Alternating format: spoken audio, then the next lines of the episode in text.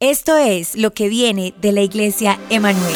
¿Cómo respondo al llamado de Dios en mi vida? ¿Sabes qué es lo que este verso 1 del capítulo 1 también refleja? Que no hay excusas. Y la verdad es, no hay excusas. Yo voy por tu encuentro, tú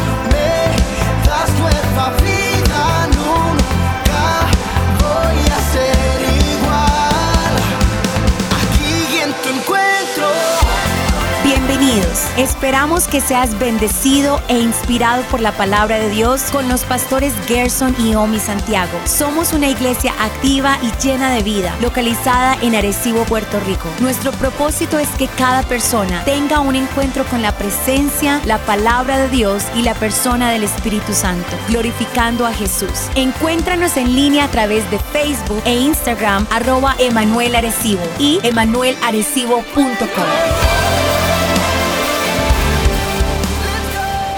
Creemos que Dios tiene más para nosotros. ¿Alguien lo cree?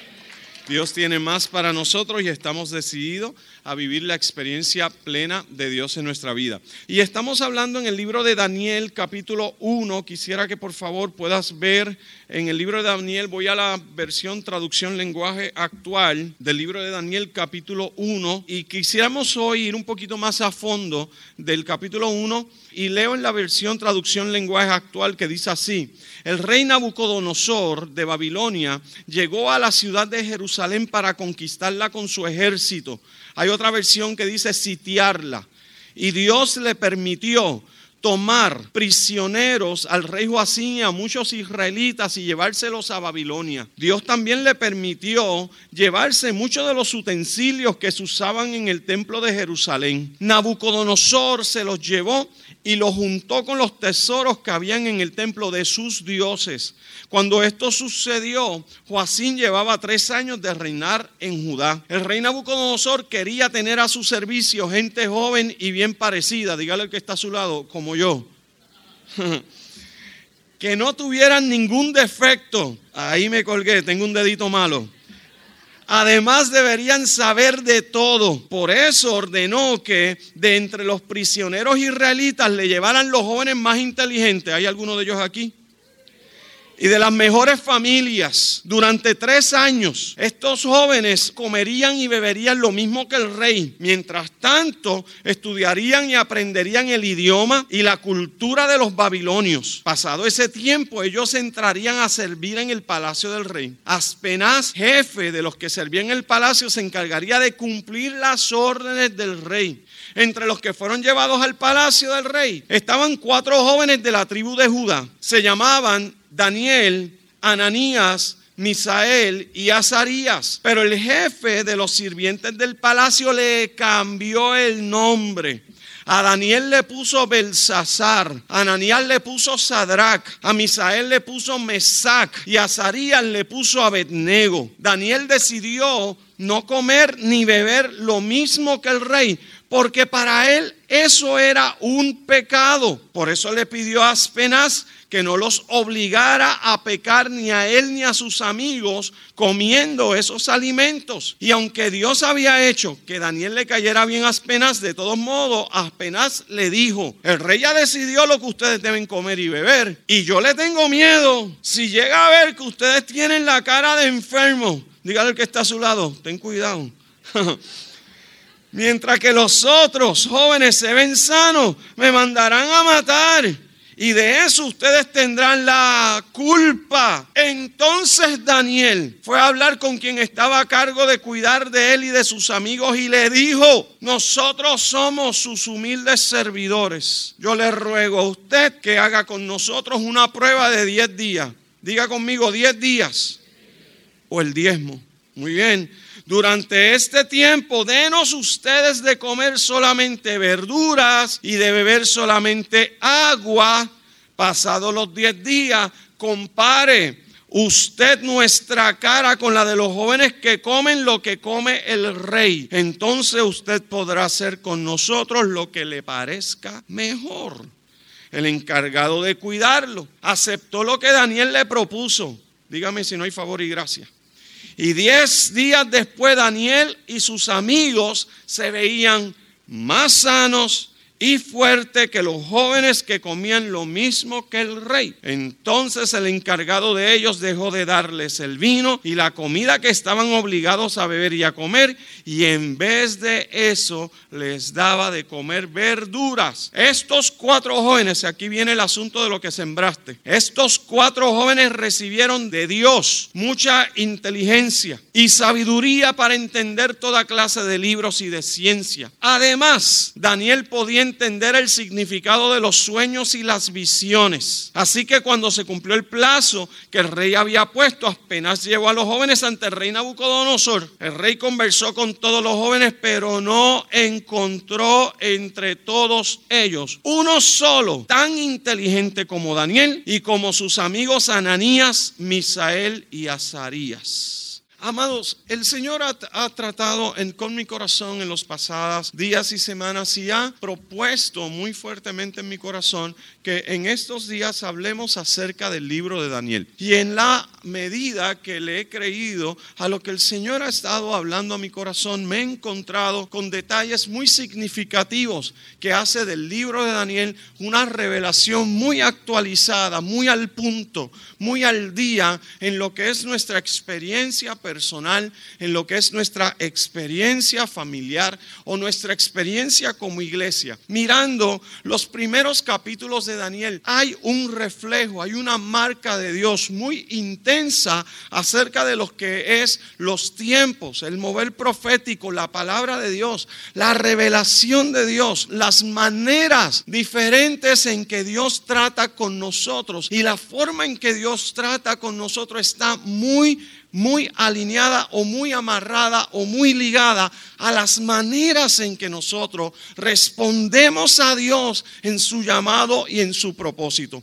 Cuando miro que de manera inmediata el capítulo 1 y el verso 1 de Daniel empieza hablando acerca de la cautividad o acerca del momento en que Babilonia y el rey Nabucodonosor conquista o se lleva a los hijos de Judá al cautiverio me doy cuenta que no simplemente es un asunto de juicio de Dios contra el pueblo, sino también otra manera medio o otra de las formas de Dios tratar o comunicarse con el pueblo. Me parece muy interesante precisar que de las formas que Dios trata con nosotros está muy bien ligada a la manera en que nosotros le respondemos a Dios, a su mensaje, a su llamado, a sus tratos, a sus propósitos. Creo fielmente en mi corazón que más que ser un mensaje de juicio, es un mensaje al corazón de todos nosotros que nos provoca una pregunta. ¿Cómo escogemos que Dios trate con nosotros en estas temporadas de la vida?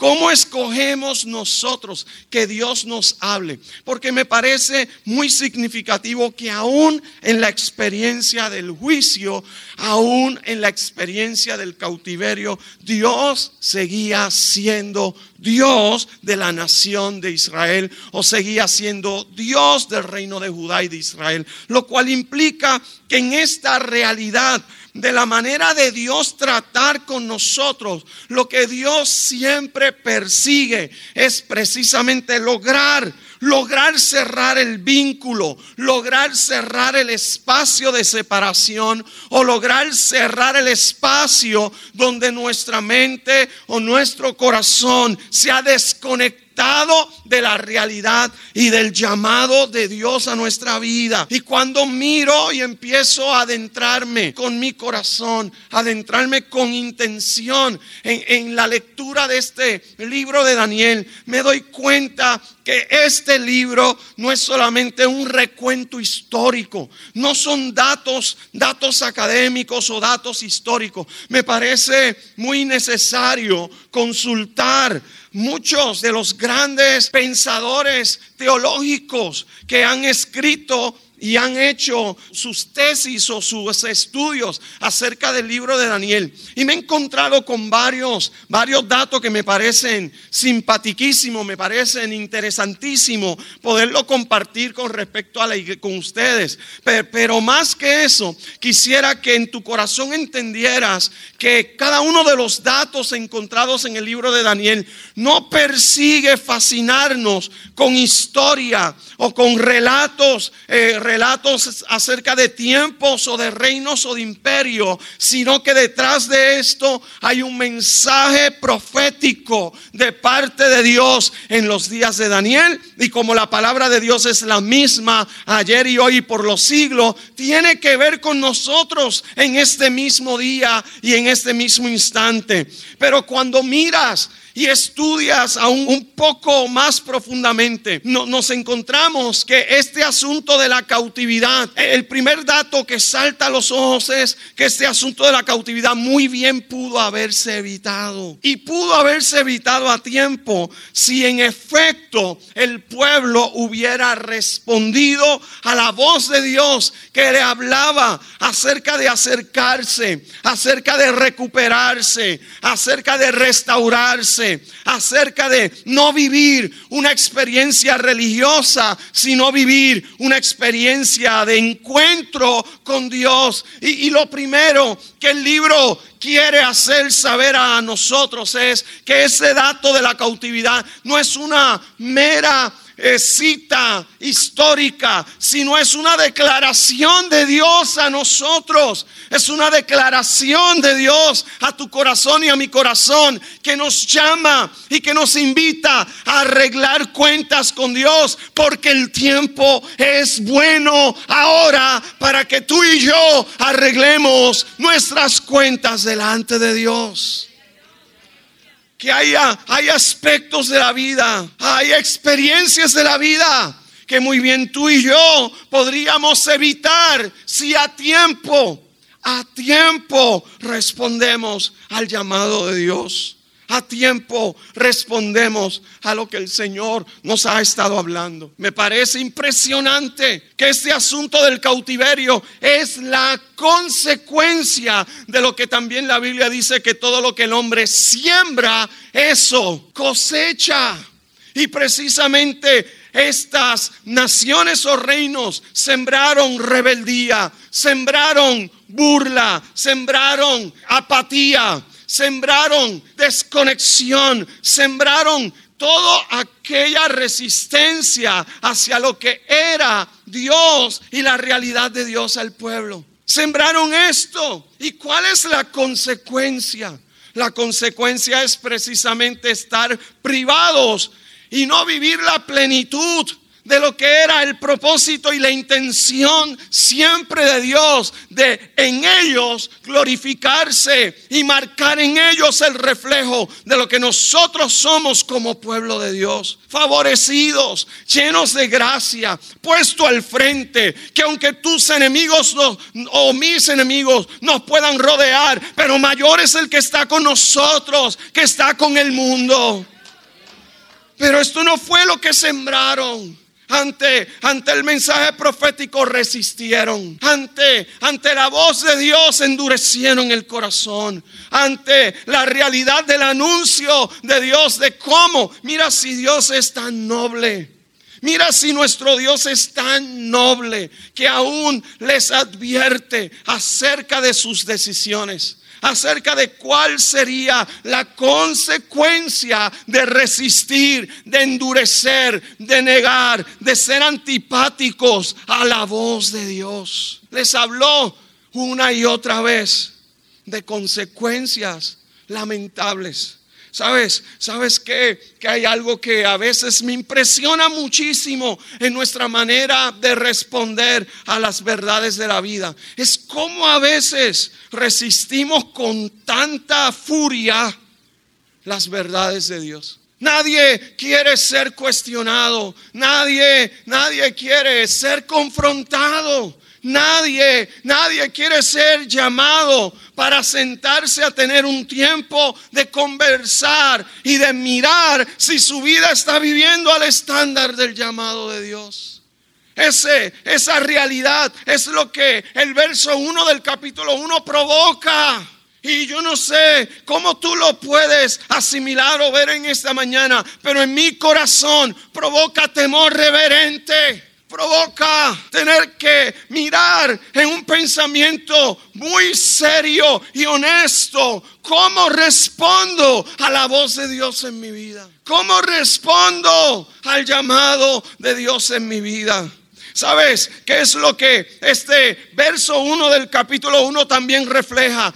Que no hay excusas. En una cultura donde queremos justificarlo todo, en un estilo de vida donde queremos queremos indalgarle a otros o a otras las responsabilidades de nuestras propias decisiones. El capítulo 1 verso 1 refleja una verdad que se presenta contundente delante de los ojos del que lee. Y la verdad es que el capítulo 1, verso 1 les está gritando a este pastor y a toda esta iglesia, no hay excusas. No las hay. Esperamos que estés disfrutando este mensaje de la iglesia Emanuel. ¿Tienes dudas? ¿Tienes preguntas? No esperes en contactarnos. Visita nuestra página web hoy, emanuelarecibo.com y accede a más información, mensajes y recursos para tu vida. También puedes encontrarnos en Facebook e Instagram arroba Emanuel Arecibo. La palabra de Dios es poderosa y nuestra oración es que Dios hable y bendiga tu vida a través de su palabra. Estamos felices de presentar la música de nuestra casa, Emmanuel Worship, canciones como Corazón a Corazón.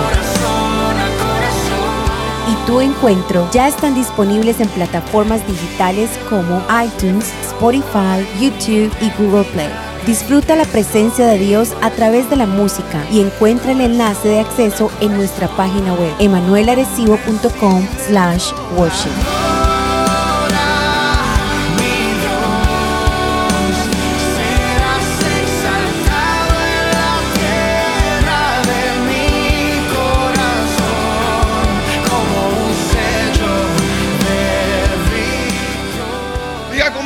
Excusas.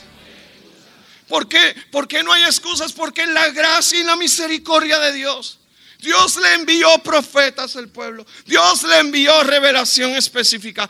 Inclusive Dios habló acerca del reino del norte. Les advirtió, le habló, le reveló con detalles. ¿Sabes de qué me doy cuenta? Que no somos iglesia y que no somos un pueblo, que estamos escasos de revelación y de palabra de Dios. No somos iglesia, no somos un pueblo, no somos una comunidad cristiana que hemos estado carentes de palabra y de revelación de Dios. No estamos, no hemos tenido ausencia de voces proféticas que una y otra vez, semana tras semana, mes tras mes, le he hablado a esta casa acerca del hilo conector que Dios tiene con este lugar. Por eso en esta mañana, como pastor de esta casa, puedo decirte, no hay excusas. No las hay.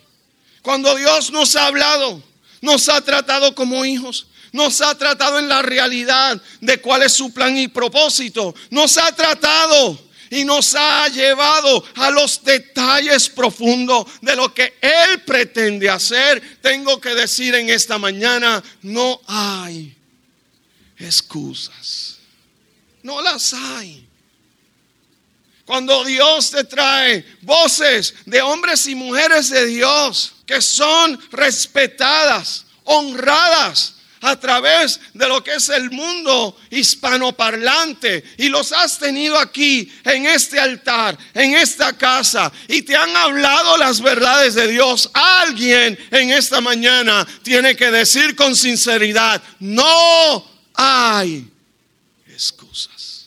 Cuando tienes la agenda prácticamente de un año trazado sobre esta casa y entre esas agendas escuchas acerca de un hombre que estará visitándonos aquí a esta casa, que es un profeta a las naciones y estará hablando en esta casa en el mes de marzo y te das cuenta que te dice, pastor, la única razón por la que voy a ir a tu iglesia, se llama el pastor, el profeta Villamil de Argentina, es porque hay una asignación profética de darle una palabra a tu iglesia para que sepa lo que Dios quiere hacer. Alguien en esta mañana tiene que abrir la boca y decir, no hay excusas. No hay, no hay excusas. Mira, echa fuera ese espíritu mudo que está por ahí y abre tu boca y puedes decir, no hay excusas. No hay excusas. Y mientras más lo repites, más liberador es esta palabra, porque no viene de este pastor, sino viene de parte de Dios que te está diciendo, no hay excusas. Somebody praise God. Vamos, alguien adora a Dios. Aleluya. Cada vez que tú y yo declaramos esta verdad, estamos derribando y estamos destruyendo una mentira que el enemigo ha querido sostener y mantener, o en mi corazón y también en tu corazón, de que se puede justificar cualquier antipatía, cualquier distracción, desenfoque, falta de compromiso, cualquiera de estas. En esta mañana alguien dice, no hay excusas. Hay una atmósfera de adoración que provoca a Dios en este lugar. Hay una atmósfera profética que trae la voz de Dios en este lugar. Hay una demostración de lo sobrenatural de Dios que te hace confirmar que no hay excusas. No las hay. Y fíjate, Hacer énfasis con esto es derribar, derribar una pared. Eh, Es derribar porque el espíritu detrás de los de la casa de Judá, el espíritu detrás del pueblo, era precisamente buscar la manera de cómo lograban desviar la realidad espiritual con que ellos vivían todos los días. Entonces cuando, cuando pasa ese primer verso, algo que el Espíritu Santo ministraba a mi corazón, es que según mi respuesta es la manera en que Dios me ministra. Y, sabes, porque la Biblia dice que Dios llamó a sus siervos. Escucha esto, esto es impresionante. Dios llamó, Dios llamó al faraón y al Nabucodonosor sus siervos. Es decir, que en un momento Dios los utilizó como el vínculo esto le rompe la cabeza a uno, ¿no? Porque te cambia ciertos conceptos teológicos, cambia conceptos que muchas veces hemos formado en nuestra mente. En el grupo de los siervos de Dios estaba Nabucodonosor y estaba el faraón. Y te das cuenta de que, ¿por qué es lo que para mí significa esto? Significa que de acuerdo a la magnitud de mi respuesta, a lo que Dios habla, es en la manera en que voy a ser ministrado. Cuando Dios, para llevarte a la plenitud de su verdad y para evitarte unas peores consecuencias, necesita levantar a un Nabucodonosor en tu vida, lo va a encontrar. Cuando Dios necesite un faraón en tu vida, lo va a encontrar. Déjame decirte, si Dios está empeñado en cumplir su propósito en ti, escucha esto, porque decimos acá en el apóstol Pablo cuando habla a los filipenses, el que comenzó la buena obra en vosotros, la perfeccionará. Yo le añado en las medidas y con los recursos que al cielo le parezca conveniente para hacer lo que Él ha determinado hacer. Es decir, que lo que Dios use hoy para al fin y al cabo desconectarte de la mentira o desconectarte de la antipatía o desconectarte del desenfoque, Él lo va a usar a como Él y cuando Él quiera a su disposición. Por eso yo alabo a Dios cuando las cosas no necesariamente me han salido bien, porque se ha convertido en el recurso que Dios utilizó, en el medio que Dios utilizó para revelar algo aún mayor sobre mi vida. ¿Te acuerdas? Un coro que antes las iglesias, iglesias pentecostales, habían aquí, hay pentecostales aquí. ¿Te acuerdas que cantaban un coro que decía, gracias por las pruebas? Y fíjate, a veces parecía como un coro medio masoquista, ¿verdad? Porque desconocíamos acerca de una realidad de que todo obra para y que Dios va a usar todo para perfeccionarme y que Dios va a usar todo. Por eso si en esta mañana llegaste a la casa de Dios diciendo, esta bendita prueba me tiene hasta aquí, cambia el lenguaje y di, esta bendita prueba está provocando algo de Dios en mi vida.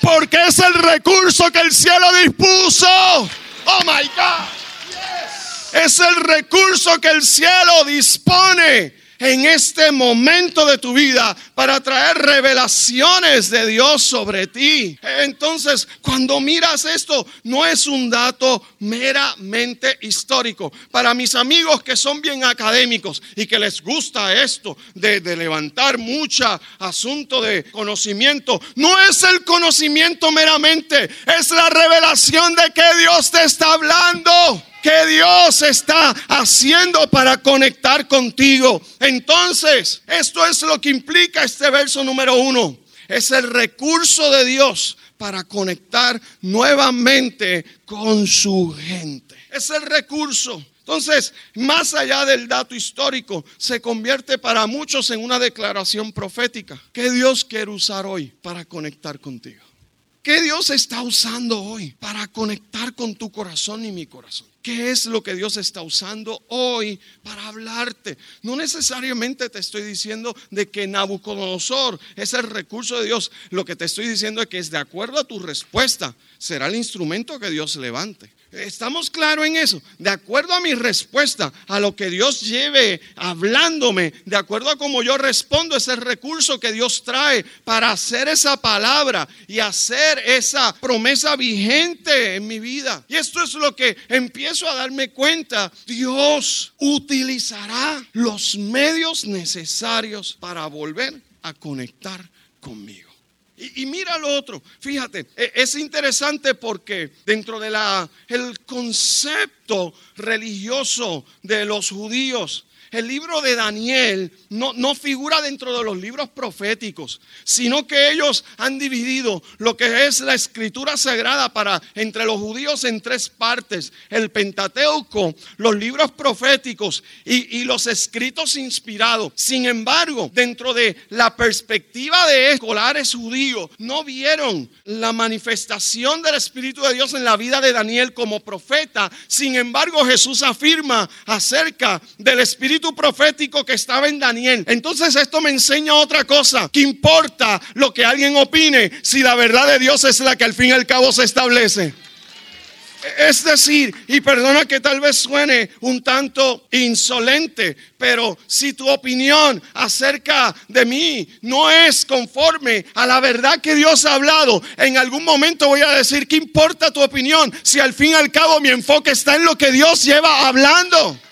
¿Sabes? Creo que la gente vive desesperada por conocer la opinión de otros. Es una dependencia que se ha creado dentro del contexto social y dentro de la nueva cultura de la tecnología, donde necesitamos vivir sobre la base de lo que otro opine, de lo que otro dice, de lo que otro habla acerca de nuestras experiencias o de nuestras impresiones. Pero vengo a decirte, eso está bien. No, no es que estoy en contra ni que soy un legalista, eso está súper bien. Lo, que quiero decirte es que la verdad de Dios nunca debe ser puesta sobre la base de lo que cualquiera otro quiera opinar sino que la verdad de Dios se afirma en tu corazón por lo que las sagradas escrituras dicen, por lo que el Espíritu Santo habla a la iglesia, por lo que el poder de Dios está manifestando sobre la experiencia de tu vida y no sobre lo que otra persona quiera opinar. Ya, con eso tu corazón debe, debe sentir afirmación de la verdad. Gracias por escuchar este mensaje de la iglesia Emanuel. Continuamos este tema en nuestro próximo episodio. que en realidad una de las prédicas que han hecho que nuestro país esté en las condiciones políticos sociales en que está es por el miedo que influimos hace en los años 80, 70 y 80 y aún en los 90 que los cristianos no participaban en política y le dejamos el espacio abierto a los inmorales y a los corruptos. Porque la gente que tiene el corazón honesto y correcto para dirigir el país se escondió detrás de estas paredes. Pero ahí viene el 2020 y estoy preguntándome dónde están las voces que se van a levantar para decir Jehová es en este país. Conéctate con nosotros a través de Facebook e Instagram arroba Emanuel Arecibo y emanuelarecibo.com. Recuerda que todo se trata de Jesús. Emanuel, Dios con nosotros.